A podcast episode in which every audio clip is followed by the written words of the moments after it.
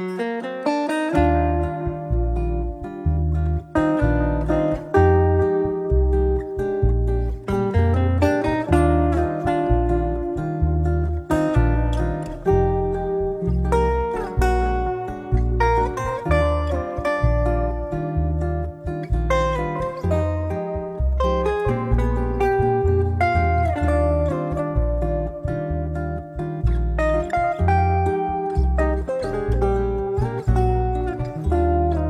家好，这里是柳林风声，一个放肆阅读的节目，我是炫喜，我是拉特里。今天我们要跟大家一起来共读的是米兰昆德拉的经典代表作《生命中不能承受之轻》。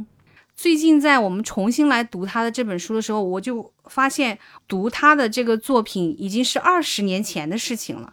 我整个的阅读的体会和感受跟二十年前是完全不同的。那个时候我对 Teresa 这个角色是没有太多的感触的。当然，Sabina 肯定是我心中的这种女性力量的偶像，我渴望要成为的那个样子。可是这次在读这个书的时候，你就会发现 Teresa 身上具有很多你原来忽视过的一些特质，尤其是她作为一个这样乡镇来的这样一个姑娘，她来到城市里面。重新开始他的生活，他怎么样去面对他人生的选择，他的情感的这种选择的时候，你就会发现，哦，他其实身上具有很强大的一种女性力量，是过去我们所忽视的。过去他在心目中，你仅仅只是觉得，哦，他看起来就像一只单纯的小白兔，好像他没有什么太大的魅力呀，他不像 Sabina 那样富有那么深刻的思想，他对人生、对情欲，然后对政治。都有非常独特的见解。那时候你不觉得 Teresa 身上有这些特点，你会觉得她是轻的，她是弱的。可是你现在重新再看，想法就完全不一样了。对，现在再看的话，她是重的，对吧？Sabina 是轻的。嗯，看书的时候会觉得 Teresa 她人生特别的沉重，就是好像你不想要她这样的人生。单纯的想来看的话，是想要过 Sabina 那样的人生的，但是。好像到了最后，就是 Sabine 他的这个人生也是不完整的，对吧？就是他到最后，他也是他为了他的自由，他也是付出了代价的。他这个书其实就是讲了围绕四个主要的角色展开的，然后他的背景呢是那个时候，呃，捷克被侵占嘛。男主角就是叫 Thomas 的一个外科医生，然后他呢就是长相英俊，但是呢又非常就是是一个花花公子的形象啊，然后他。就是在一个偶然的机会碰到了这样子的一个呃女招待员，对吧？那个时候 Teresa 还是酒店的，就是卖酒的一个服务员嘛。然后他他们俩就认识了。然后呢，后来 Teresa 又跑到巴拉哥去找他，然后他们俩就结下了姻缘。他他是这样子一个人，他是对男女关系非常随便的一个人，就是男女之情在他那看是很很轻的。然后 Teresa 呢和他相反，就是他是一个，因为他。原生家庭的原因，她对感情看得很重，她是一个就是十分需要安全感的这样一个女人嘛。还有一个 Sabine，她也算是第二女主角吧。她是一个画家，然后她受过就是非常高的教育啊，就是相当于一个很现代的女性。就她是觉得非常强调这种个体的自由和摆脱这种束缚的嘛。然后她的一生也是不断的选择去突破这种。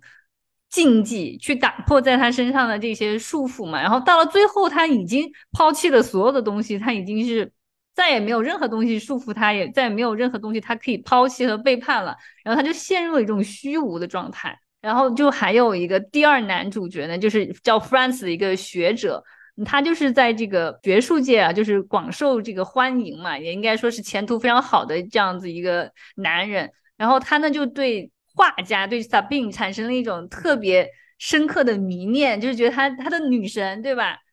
然后他就一生都想去追求 Sabine，但是 Sabine 就觉得，哎，这个爱情太束缚我了，我是不会要的，然后就无情的把 France 给抛弃了。France 他也是很有代表性的这样一个出生在城市中产阶级家庭，名校毕业，然后留校成为教授学者。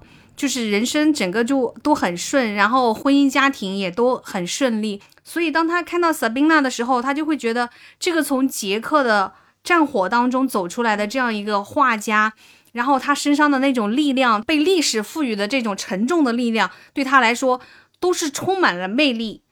但是在萨宾娜这边看来，France 真的太轻了，就是他对人生、对这个世界、对政治的所有的这种想象都是很空洞的，就是没有根基的。对 Sabina 来说，那些东西都是最不重要的，而他真正在乎的认知当中重要的东西，却是 France 完全无法理解的。就是比如说，它这里面有一个很重要的细节，就是有一个很标志性的东西，就是那顶礼帽。就是那顶礼帽，其实是在这个故事从头到尾一直贯穿始终的。因为那个礼帽，它不仅仅是一个礼帽而已，只有。托马斯就是在这里面还要交代一下，就是说 Sabina 其实是托马斯诸多情人当中关系最好的一个，因为他们两个人是最能够快速的 get 到对方的这种。Sabina 就是他父母去世之后，他哥哥就占有了所有的财产，然后他呢也没有去跟他哥哥去争夺这个遗产，他唯一留下的就是他祖父留给他的一顶帽子。这里面其实是有一个历史背景的，他的祖父那一辈，他们在这个。捷克的这个位置上，就是他们作为波西米亚曾经是很重要的一个民族，但是后来因为政治的种种原因，他们变成了少数族群。所以萨宾娜她唯一想要留下的这个财产是她祖父的这顶礼帽。她想要表达的，我的认知当中，其实就是她传承的这段历史，来自于民族、来自于家族的这种历史和文明，她把它承接下来了。他在乎的不是那些物质上的财产，可是，在 France 那儿，他就会觉得这顶礼帽是很可笑的。就比如说，这个萨宾娜，她跟托马斯两个人在发生关系的时候，就是他裸体的状态，可是他还是戴着那顶帽子。然后托马斯第一次看到那顶帽子戴在这个萨宾娜的头上的时候，这一顶男士的礼帽，他好像就能够完全理解到，对于萨宾娜来说，这顶帽子是充满力量的，是他一直想要去保留的。一种文明的传承，可是 France 其实是完全无法理解的，他会觉得这个东西好可笑哦，就是你为什么要戴一个男士的这样一顶礼帽呢？就他完全无法理解他真正承受的是什么，他看到的那些他所向往的，他所崇拜的，就像你刚才讲到的，是 Sabina 身上很表面的东西，就是人云亦云的一些东西。当 France 要抛弃家庭跟他在一起的时候，他迫不及待的逃离了他。他没有办法跟这样一个人真正的生活在一起，对，肯定的。我觉得他并就不会跟任何人生活在一起，对，即便是托马斯，他们也不会真的生活在一起，因为他并不想要被这种婚姻或者是很沉重的情感束缚住。那其实人的情感就是这样子的呀，就是你产生情感之后，你一定是会有束缚的呀。就像托马斯这么看得开，这么一个那个游戏人间的这个浪子，那他一一旦和 Teresa 产生的那种特殊的情感连接以后，他就会有负担呐，他就会感觉被束缚啊。就是对于我来讲的话，那我肯定是想活成夏宾娜的那个样子，但是好像你又做不到。其实我从我的内心来讲的话，我就觉得我肯定不可能做到莎宾娜那个样子的。我觉得像我们这样子教育这样子成长起来的人，很难会去。不顾一切，对吧？就就是一次又一次的，就是甩掉所有想束缚你的东西，去去就寻找那种自由。我觉得对我们来说，我们好像做不到。反正我肯定是做不到的。但是你又会觉得，确实就是在 Teresa 的那个身上，她有一种很强的那种力量啊，去去抵抗她所有这一切。但是我觉得也挺沉重的。年轻的时候，你会觉得哦。那生命中不能承受之轻，就是不能承受托马斯的这种，好像他把一切都看得，尤其是男女之情，看得那么简单轻巧，好像不能承受的是这个东西。就实际上，米兰昆德拉试图要去探讨的关于轻和重、灵和肉，其实是更深的，包括了像政治啊、死亡、生存。就是他不是他在书里面也说，就是轻和重这个东西好像很难去定义，对吧？就是他，我的感觉就是有一个东西你觉得很轻，但也许对别人来说就是很很重的。所有对 Teresa 来说很重的东西，对萨宾来说就是很轻的，他可以轻易抛弃的。Teresa 对萨宾娜而言，他也会觉得他身上有一种他所没有的那种这种野蛮生长的这种力量。这种在一个石缝当中还能够迸发出来的这种生命力，也会让他感到很惊讶，或者是说他也很佩服，他就没有他的这种牺牲精神，你知道吧？去了瑞士之后，捷克的这些名流们在瑞士开派对，在讲什么这个国家有难，匹夫有责，如何如何。然后他就站出来说：“那是这样的话，你为什么不留在捷克呢？”其实这句话他也是在说他自己，他是没有那样的勇气去面对这些的。但是 Teresa 她是完全可以活在一线的人，她是可以去勇敢的面对那个枪口，就是她身上就是有这种魄力。这真的是我觉得就是城市女孩和农村女孩之间很大的一个区别。重读的时候，我就会觉得 Teresa 身上的这种，就是我刚才讲的这种农村姑娘的这种。野蛮生长的力量，我会觉得曾经一度我也是有的，但是没有像他可以持续迸发这么长时间。因为很多从小镇来的人，无论是男生还是女生，当他被完全城市化之后，比如说他十七八岁上大学出来，然后在这个都市当中生活了十年、十五年以上的时候，你从外在已经看不出来他是哪里人了，他就是一个城里人。而且他可能也可以说非常流利的呃上海话，非常流利的英语或者其他的语言，你真的看不出来他是哪个乡下村子里出来的人。特瑞莎，他都感觉他并不想抛弃这个东西，就是他并不想抛弃他自己原来身上具备的那些东西。虽然他非常想要抛弃的是他的原生家庭，想要抛弃的是他的母亲对他的这种控制的影响，这是他唯一一直要去挣脱的东西。但他自己内心深处的这种。野蛮生长的力量对他来说是很重的东西，但是这个很重的东西呢，就像你说的，很可能在萨宾娜那儿不是什么要紧的东西。那对萨宾娜来说，真正重要的东西是她如何独立的存活在这个世界上，保有她自己的思想和她的自由。是的，这个是他最重要的，他最看重的，对吧？让托马斯，他是一个就是对男女之情看得如此之轻的一个人啊，但是他也有他的重啊，比如说。像 Teresa 回去了，他其实完全可以留在瑞士，对吧？他完全可以留在那里不回去，但他就是说，那既然你选择了我，既然我们是夫妻，对吧？那我肯定就是要回去的。Teresa 对于托马斯来说，绝对是他生命当中的一个艺术。他从前就没有遇到过这样的人，他们俩之间的关系肯定是相互的嘛。就是因为 Teresa 把 Thomas 放到那样子的一个一个位置，对吧？就是他在 Teresa 的心里面是那么。就是特别的、唯一的这样子一个人，然后搞得好像 Thomas 会觉得，如果他不把 Teresa 当成唯一的话，他就会很愧疚。其实他自始至终，他对 Teresa 都有一种很很愧疚的这样子一种心情的，对吧？因为 Teresa 对于托马斯来说，就好像他的生命当中不能没有他。如果他离开他，他会死掉，因为他不是一直说他是从那个河流里飘过来的婴儿嘛，在篮子里飘过来那个婴儿，他就会觉得好像他对他有责任，他离开他是不行的。所以，但是萨宾娜不是这样子，他是完全可以独立存活于这个世间，可以活得很好的。不是好早以前就讲过吗？什么？哎呀，那个特别俗的那个话，什么撒娇女人最好命，就感觉如果你要是离开这个男性，活不下去了。就完全可以激发他内心的这种雄性的荷尔蒙，还是什么？他就会觉得他必须要对你负责任，是吧？对啊，所以说现在那么多的这种什么呃情感小课堂啊，什么乱七八糟的那些情感博主，现在都会教你，就是女人要怎么样，就是在在这个关系里面就一定要嘴甜心狠。为什么托马斯会觉得特蕾莎像是那个从河流上飘来的婴儿啊？特蕾莎就是她。感觉上是很弱弱的，好像他要去拯救她吗？对啊，感觉是就像是一个弱弱的女子啊，又没有什么性情，就是很温和的样子，你不觉得吗？对，看起来就是人畜无害的一只小白兔。对，然后又无依无靠的那种感觉。他当中书有一节，我不知道你有没有印象，就是托马斯让那个 Teresa 去死那一节。Tresa 不是很难过吗？有一天，然后他就觉得他承受不了了，然后他就跟托马斯讲说他承受不了了，然后托马斯就让他去爬爬那个山，就让他到那个山顶上去。然后 Tresa 不是去了吗？去了以后就有人在那行刑嘛，然后人家就问他是不是你自愿的，他说是，然后别人就叫叫他去找一棵他喜欢的树，对吧？然后就准备对他行刑嘛。要行刑的那一刻，他又不想死了，然后他就说嗯不，我不想，不是我的那个决定，然后他就走了。这一块你你你怎么解读？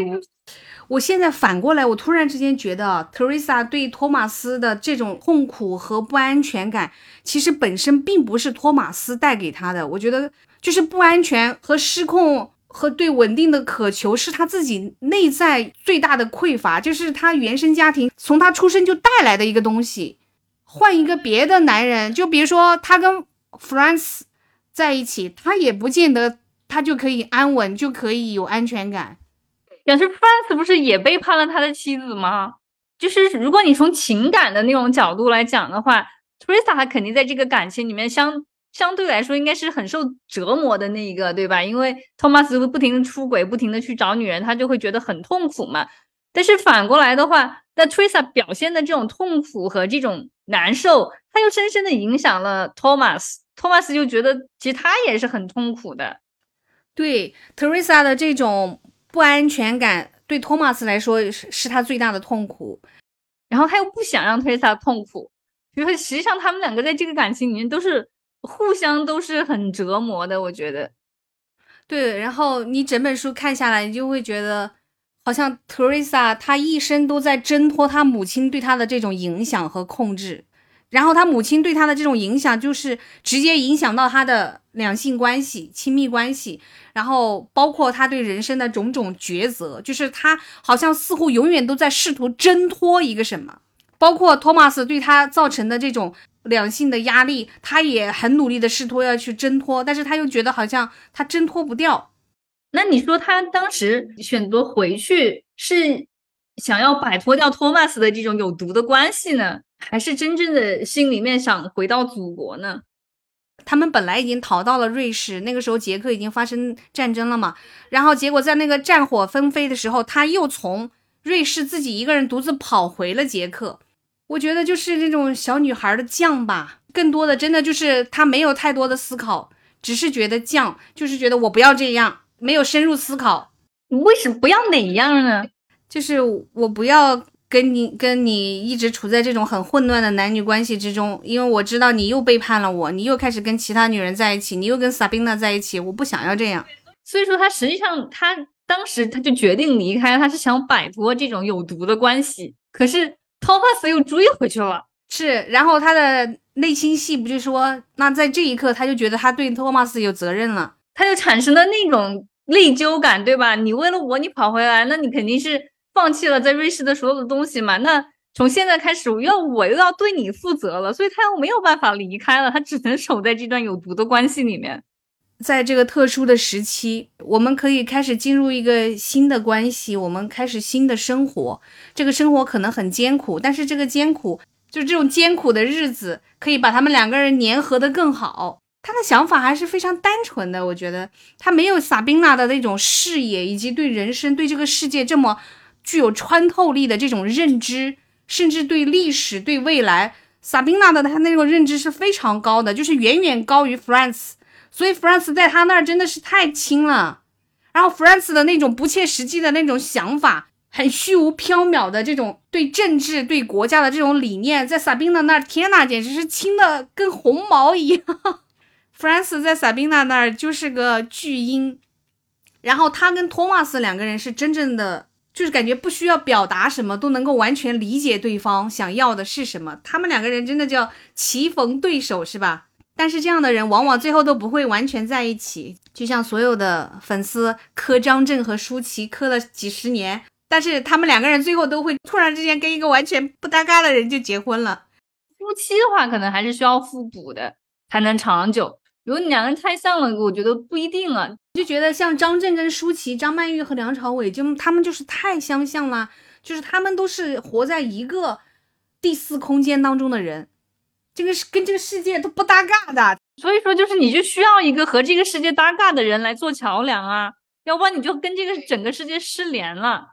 对吧？然后还有就是，我觉得其实男性来讲哦，他对感情来说，实际上是计算的更清楚的。女性反 反而是更容易恋爱了。越越想越觉得他们四个人真是好有代表性，好有意思。就是米兰昆德拉的一个这个看法还是挺细致的。然后他不是说了一句，他说 Thomas 用了一个比喻吗？Teresa 是不是河里好像河里飘过来的一个婴儿嘛？然后他说其实。比喻是很危险的，比喻就是爱情的开始。当然，这个比喻如果不是坏的啊，就是比较还是比较好的话，那证明你对这个人产生了浪漫化的想象。昆德拉在八九十年代的时候是产生了非常巨大的影响，就是他的作品里，包括他的人物，包括他自己，就一直都有那种漂泊感。那种漂泊感是有真正漂泊在外的人才能够很深刻的感受得到的，就是感觉生命是那么的无常，而且人在这个世界上一生当中，你你根本不可能知道会发生什么。他们的谚语说一次是不算数的嘛，那我们的整个人生是就都不算数啦，哇，这变不是变成了虚无主义了？这他能够把一个故事放在一个很大的背景下去讲述。或者是说，他是通过讲一个故事来传递一个时代，这种表达方式应该是会很容易受到男性观众的喜爱的。我总我总觉得，我不知道哎，反正我认识的没几个人看过 男性看过米兰昆德拉，是吧？因为你像昆德拉，他的另外那几个作品，什么玩笑、生活在别处什么的。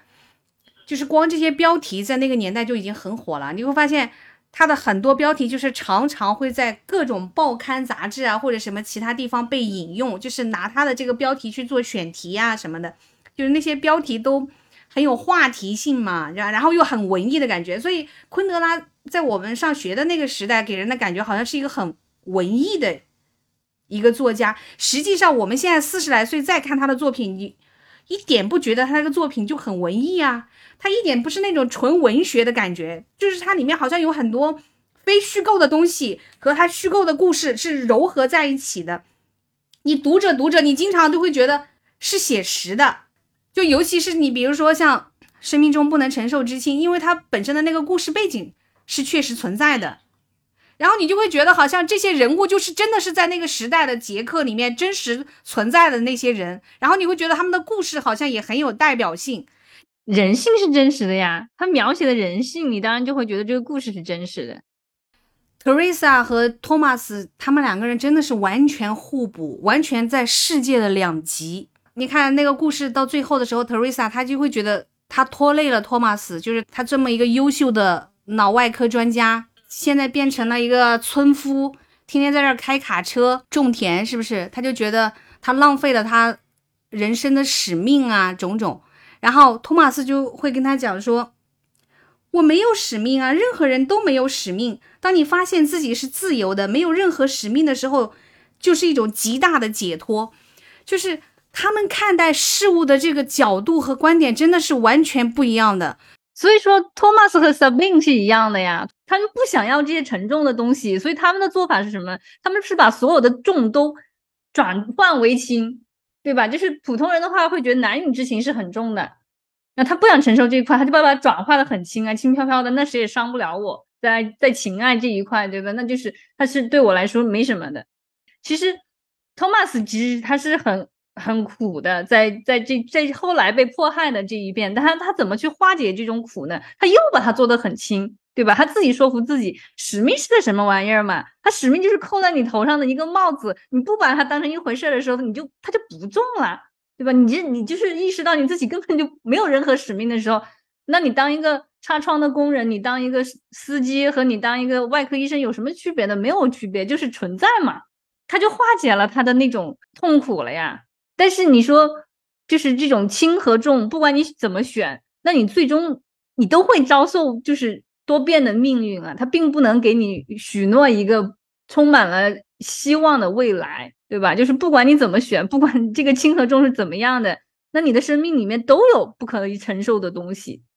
对，无论轻还是重，就是生命本身这个荒诞的本质是没有任何人可以改变的。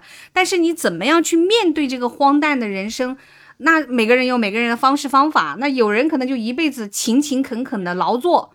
试图去融入这个世界，融入一个主流的规则。还有一些人，就是他把这个荒诞的生命当成一场游戏，用游戏人间的这种心态和这种姿态去生存。对啊，像 Sabine 就是嘛，他就是做的比 Thomas 更绝对，对吧？Thomas 他至少他在某一些方面他是不能放弃的，比如说这种家庭的责任，对吧？就是 Teresa 跑回去了，他还是选择要跟着 Teresa 跑回去，对吧？还有就是他的那种荣誉感吧。他最后他不在那个声明上签字，对不对？他不管怎么样，他也没有去签字嘛。我觉得他其实还是有重的东西，他没有完全放弃掉的。但对于萨宾来说，他放弃了所有的东西，所有重的，所有他认为会给他带来束缚的东西，他全部都放弃了。到最后，小说里面他也陷进去了一种空虚，对吧？就到最后他已经没有需要去摆脱的东西了，因为所有重要的东西他都全部抛弃了。对，反过来又变成一种很虚无的状态了。昆德拉在这个书里面讲的，他说那种重。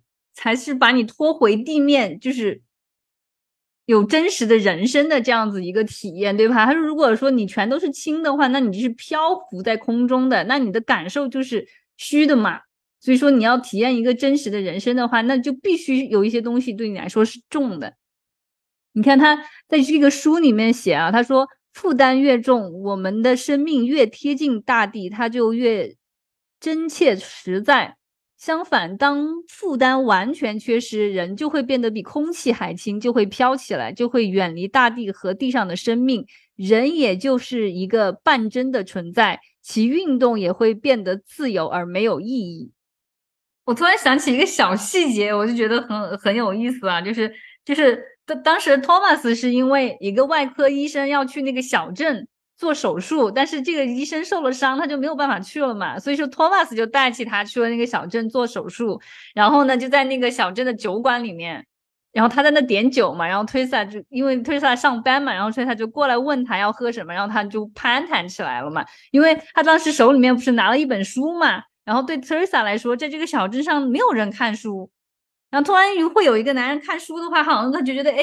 这个好像是冥冥间的一种暗号，对吧？就是这个人他也喜欢看书，因为 Teresa 在这个乡村的小镇上，他也是一个独一无二的存在。手上拿着一本书的人，在这个小镇上是一个独特的存在。然后他就去问他嘛，然后他就问他住在哪个房间，是吧？当时 Thomas 就说他住在六号房间了。然后，然后 Teresa 就想到六号房间是他以前他父母住的那个房间。然后这个书书里面就说挺有趣的。托马斯就问他怎么个有趣法，他他的那个回答简直不能更妙了。他说：“因为我六点下班。” Teresa 真的跟 Sabina 是完全不同的另外一种女生。你看她这种细节的时候，你就知道她其实还是一个很纯真的乡村女生，就是她还会对这种小的细节产生这种很萌动的，但是她也有很有心机啊。同时，你不觉得吗？她会暗示他，对吧？就是我六点下班。就是说，你你就会有那种就是那种立体的感觉，它不是那么单纯的小白兔。他在这个乡镇里面能够看到一个同样在读书的男士，我觉得他应该也是迫不及待的想要跟他发生点什么吧。事实证明，后来他就真的来那个布拉格找托马斯了，对吧？这个也是很厉害嘞。你想，他从小镇上跑去找托马斯，他们俩一见面就发生关系了，所以他也真的不是一个小白兔。他们只是在这个乡镇的这个旅馆的这个小酒馆里面有一面之缘而已。然后托马斯给他留了一个联系方式，真的没想到过了一个星期之后，Teresa 还真的就跑到布拉格去找他了。无论是读者还是托马斯的角度，都会觉得还蛮意外的。对，对 Teresa 来说，这个机会他一定要抓住啊，因为他一直就渴望要逃离这个乡镇，逃离他的原生家庭，逃离他母亲对他的控制。就是这是他的一个故事背景啊！我记得书里面有一句话给我印象特别深刻：如果母性是一种大写的牺牲，那么做女儿就是永远无法弥补的大写的过错。我觉得这段话真的是对于很多这种母女关系来说，简直不能更深刻、更直接了。就是昆德拉的这段形容，是吧？如果母爱或者说母性是一个大写的牺牲。那么这个女儿的存在就是一个大写的过错，所以他迫切的想要离开这个地方，来到布拉格，然后呢，快速的和这个托马斯在一起，而且托马斯就打破了他的常规，他就接纳了这个从乡镇来的女孩可以住在他的家里，然后他当时就是他脑子里面就有一个画面，他就说，Teresa 的到来就像从河流里面那个篮子里飘来的那个婴儿一样。就觉得他好像对他是有责任、有使命的，因为他到他家来了以后，马上他就生病了，就感冒发烧了一个礼拜，住在他家里，他不得不去照顾他，好像是上帝送给他的这个小婴儿一样的。但是这一次他还没有直接留下来，因为毕竟还是太突然、太仓促了。可是没有想到的是，很快他又再次来到布拉格，而且这一次他是完全是拖着一个巨大的行李箱，带着他全部的家当，他就投奔托马斯而来。因为他心里已经有底了嘛。他第一次来的时候，他实际上是心里没有底的，他不知道此行的这个结果会是怎么样。等你来了之后，你你试探过了嘛？你觉得这个是有可能的。然后托马斯给他找了一间小公寓，他又拜托萨宾娜给他找了一份工作。这个乡村小酒馆里的女招待突然之间来到布拉格这样的大城市，而且她进入的是一间杂志社做摄影助理，她一下子在职业身份上就跳了好几个台阶。但是最关键的是，她自己也特别争气。她在做摄影助理的过程当中，她学习成长的非常快，很快她就成为了一个摄影师。布拉格之春发生了，他就冲到前线，在第一线拍了很多很好的作品。后来他又提到一些细节，因为当时他们去拍摄，就留下了很多影像资料。然后后来这些影像资料又被俄国人翻出来，然后拿去定别人的罪嘛。然后他当时就是说有一个什么人被定罪，然后 Teresa 就去看那个照片，然后看到那个照片不是他拍的，他就松了一口气。其实还是会害怕的嘛，但是。他当时冲到第一线的那种魄力和果敢，你就会想到，哦，这个乡镇女孩就像她当初只是跟这个医生一面之缘，她就一个人从乡镇跑到布拉格来找这个医生，她身上也是有很强的这种魄力的，对吧？那个生命力是极强的，就是那种野蛮生长的力量，好像没有什么可怕的。对，就是可能年轻的时候读这个书的时候，你会觉得他有点窝囊。就是说，你你你这托马斯都已经成都是这个鬼样子了，对吧？一天到晚就是这种鬼混，你为什么还要和他维持这个婚姻的关系？就是你为什么不走掉？你就觉得他很窝囊，然后就是每天做噩梦啊，怎么样啊，就各种啊，但是你都不走，你会觉得这个人活得挺憋屈的。但你这一次再读呢，你就会发现他其实还是有他就是很强大的就是人格。有支撑的那一面的，也不是说像我那个时候单纯想象的，对吧？就是特别忍气吞声、特别窝囊的一个女人。对她完全不是一个窝囊的女性，因为后来他们逃到瑞士去了之后，她本来想去找一份摄影师的工作嘛，还是想去杂志社应聘找一个摄影师的工作，但是实际上在那边没有人在乎她在捷克拍的这些照片。这种时事的写实类的照片，然后他们意思是说，那你可以去时尚杂志里面拍拍这种时尚照片什么的。他还是非常毅然决然的就选择拒绝。他有他自己的这种职业的追求，或者是说这种艺术创作的这种使命感。他不愿意说，我只是为了生存，我不得不屈居于此，就是去拍一个仙人掌啊什么的。我不知道是说她自己本身就是一个很有想法的女性呢，还是说后来受到托马斯和萨宾娜的影响，她变得越来越有她自己的这种主观的意识。但实际上，你回过头来想，她在乡下的时候，她也是区别于她周边的人的，就是她并没有认同她在农村里面必须有的这样一个命运，比如说嫁一个村夫，或者是。一辈子就在这个农村里面结婚生子，重复他母亲的命运。他从来就不想要这样，所以他一直就说他喜欢拿着一本书嘛，多次强调就是说他一直在看那个安娜卡列尼娜。是的，他去找托马斯的时候手里就拿着那本书。是，就所以那个时候其实你就看得出来，这个乡镇女孩她本身就是一个很有她自己的想法的这样一个女生，她是想要去改变她的命运，是去脱离她的这个阶层，对吧？然后还有他们那只狗，对吧？他最喜欢的那个狗，卡列琳。哦，对，这个最有意思。他们后来收养了一只狗嘛，然后他们想要给这个狗取名字，我印象也是特别深刻的。就是一开始托马斯就想到说，他第一次见到这个 Teresa 的时候，他手上拿着那个安娜卡列宁娜，然后所以他就说，要不然咱这狗就叫托尔斯泰吧。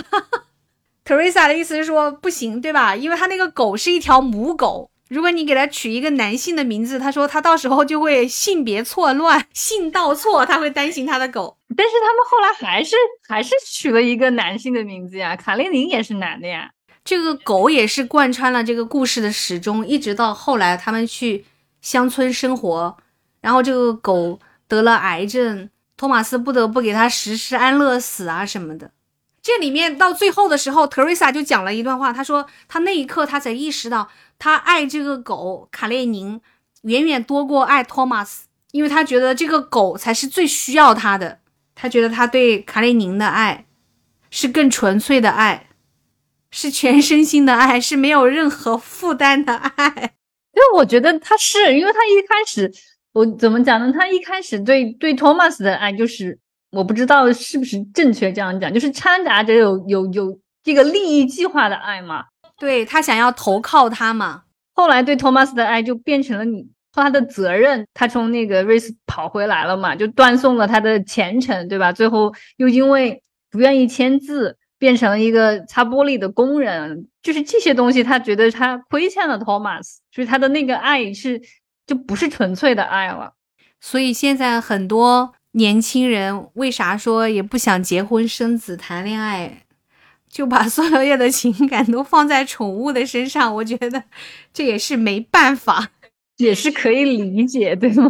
就是宠物它确实它没有这些其他的东西嘛，那它肯定全心全意就是你啊。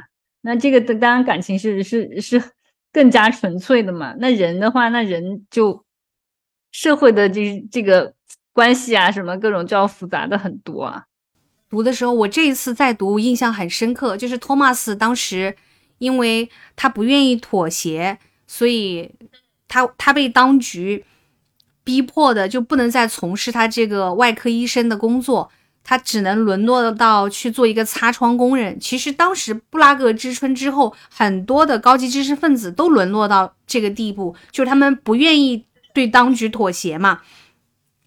然后他在擦玻璃的时候，你记得吗？他。有过一句感慨，他说：“现在做的是自己完全不在乎的事情，这种感觉真美。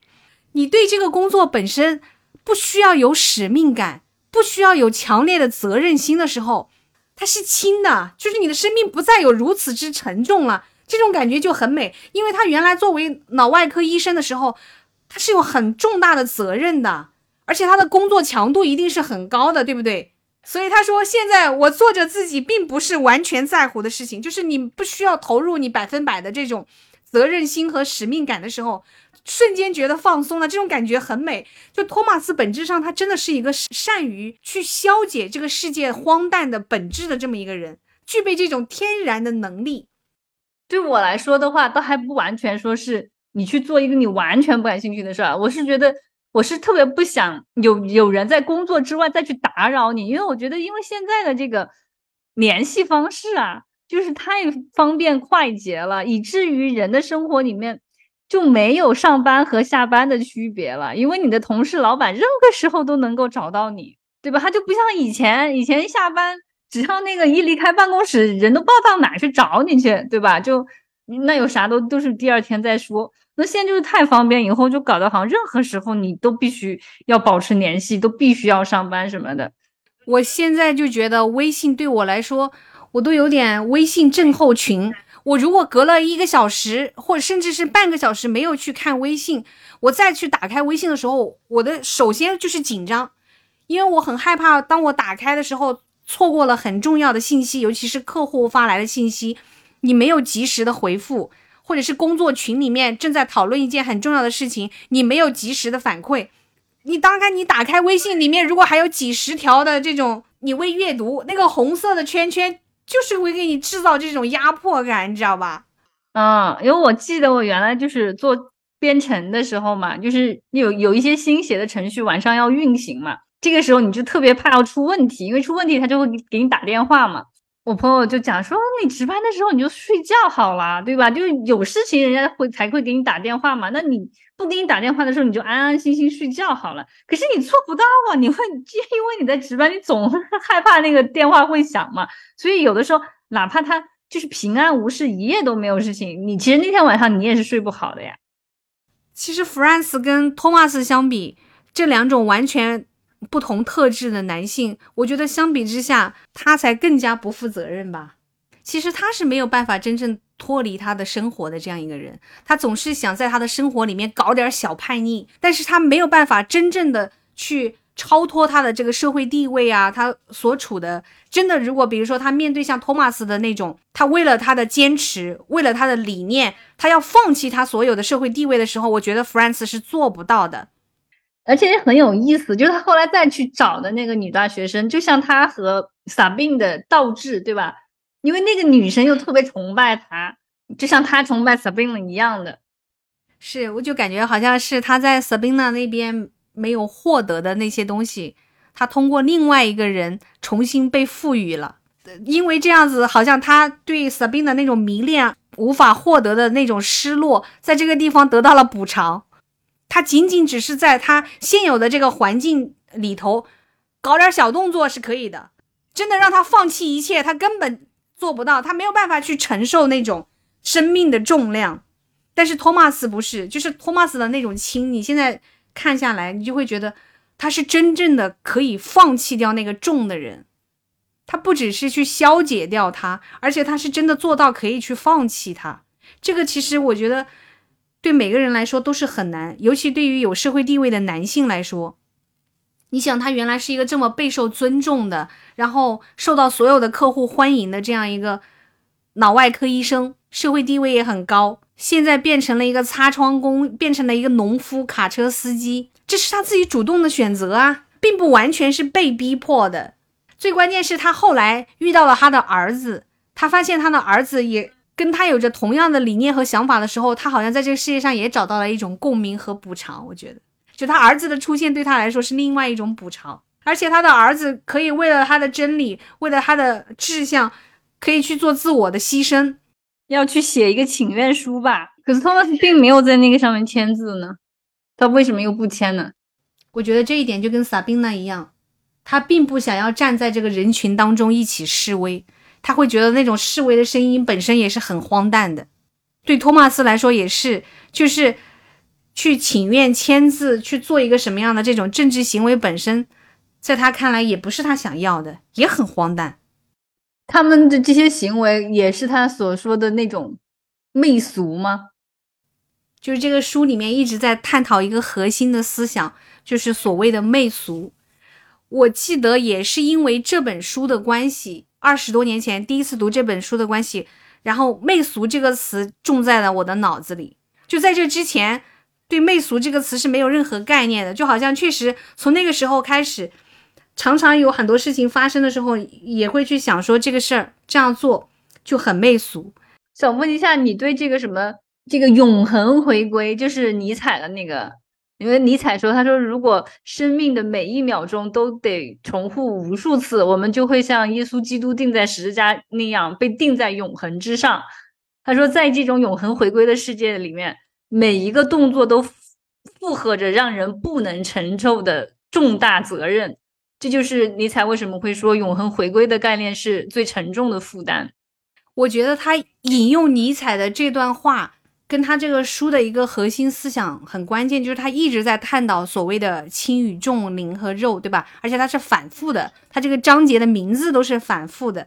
如果说不断的反复本身是沉重的，但是人生又是只有一次，他没有办法反复，所以它必然是轻的，对吧？我觉得它是引发一种思考，那你到底是希望是在这种反复的漩涡之中呢，还是希望只要一次就好了？但其实人生经历的这种痛苦。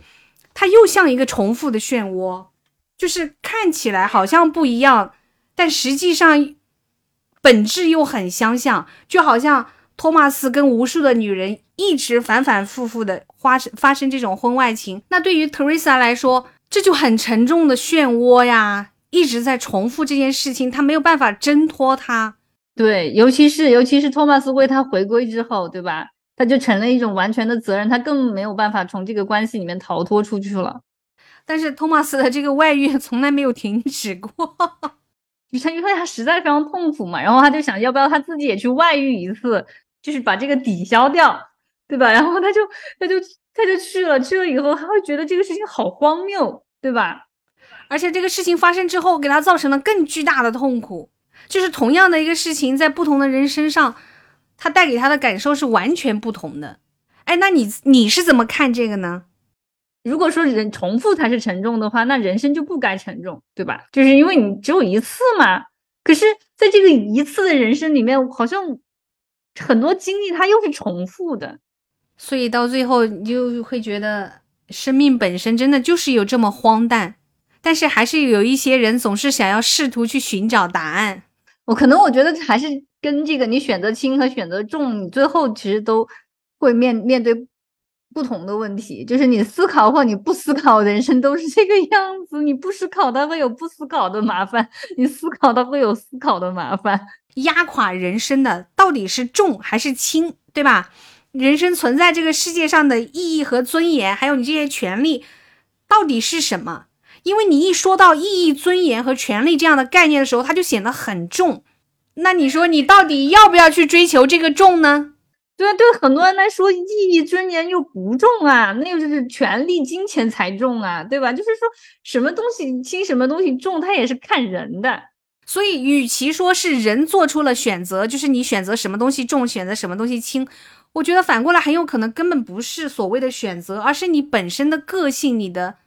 人的特质，你就是这样的，你自然就会选择这个，并不是你主动的说啊，现在意义和金钱摆在我的面前，他们是同样的重要，同样的分量，但是我自己自主的选择了意义，放弃了金钱，或者是我选择了金钱，放弃了意义。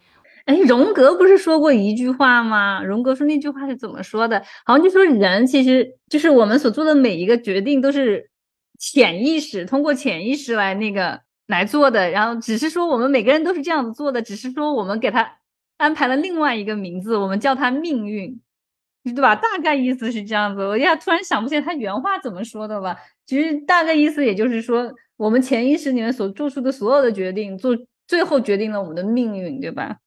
我现在越来越不觉得说人生是一个主动选择的结果，我觉得那更像一个鸡汤，你知道吧？就好像一个人的人生是完全掌控在你自己手上，你想怎样就可以怎样。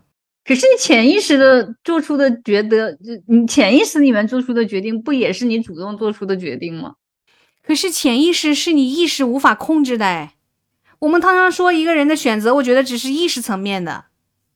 就是你可以去控制意识层面的东西，但是潜意识是你自己都无法察觉的。所以说，你的人生还是被这种其他的东西所左右的，因为你所接受的一切，你所经历的一切，都会改变你的潜意识嘛。所以我觉得本质上人生就是很荒诞啊，这个世界就是荒诞的。那是本本来它也是，就是因为你知道生命本身很荒诞。没有什么意义，所以你才会觉得你活在这个世界上要去做点你觉得有意思的事情，你要去做点你想做的事情，可能抵消这种虚无嘛。因为你你至少会觉得你做了些什么，所以我觉得是不是有的时候其实就像我们说的，其实很多决定都是潜意识的，但是你没有办法控制的，但是你主观上面你要去相信它是你的自主的选择。这样你们才会觉得人生有点意义，对吧？就是这些东西都不是你主动去做出选择，那你还有什么意义呢？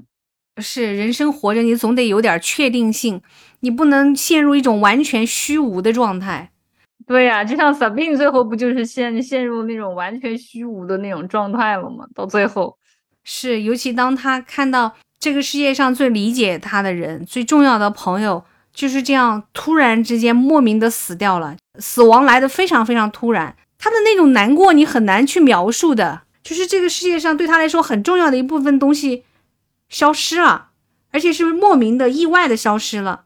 所以在这个故事当中，就连死亡的到来都是那么的突然和荒诞，就没有任何的理由的，你你不知道为什么故事就这样戛然而止了，可能人生就是这样子啊，你你根本不知道。明天会发生什么？就是当这个托马斯和特蕾莎在这个乡下看起来活得越来越自如、纯粹的时候，车祸就这样到来了。他在那个河边，然后看到那个河水往下流的时候，就是把那些凳子给冲走了，顺着那个河一直往下冲嘛。那个感觉就好像就是，是不是人生都是这样子，没有办法的，很无力的，就是跟着这些，就像这些凳子一样。那个河水来了，然后就把你冲走，你就跟着它一直往下。我在想，这可能跟米兰昆德拉自己的状态应该有非常大的关系。你想，他那个时候在捷克，一次又一次被开除党籍，然后甚至被开除国籍，他不得不流落在异国他乡，一直到死。难道他不会很多时候感受到生命的这种无常吗？他曾经的故土，他曾经的亲友们，可能也是一个一个的就这样子离他而去。尤其在战争和政治面前，个人的命运就像那个椅子一样啊，他漂泊在那个河流里，难道他还能够不漂啊？他能停得下来吗？他不仅仅是不想回去，他到后来都甚至抛弃了他的母语，他就完全用法语在创作。就是他内心所经历的这种被拒绝、被遗弃、被逐出家门、被逐出国门的这样一个不得不漂流在异国他乡的这样一个人，你想想他的内心是什么样一种状态？他在法国的时候，他也一直活的就跟一个隐士似的，就几乎不接受任何的采访，也不参加这种公共的活动，就是隐居。对呀，他肯定是一个绝对不媚俗的人。对，就是如何抵抗媚俗，对他来说是他一生要去，是他一生的使命吧。对，然后他的这些就是所谓的跟这种自俗有交流、有沟通的，都好像都是通过他的妻子嘛。是，哎，这一点其实就是说，为什么村上春树很喜欢他？我觉得他们俩在这方面挺相像的。虽然现在进入老年之后，村上春树开始。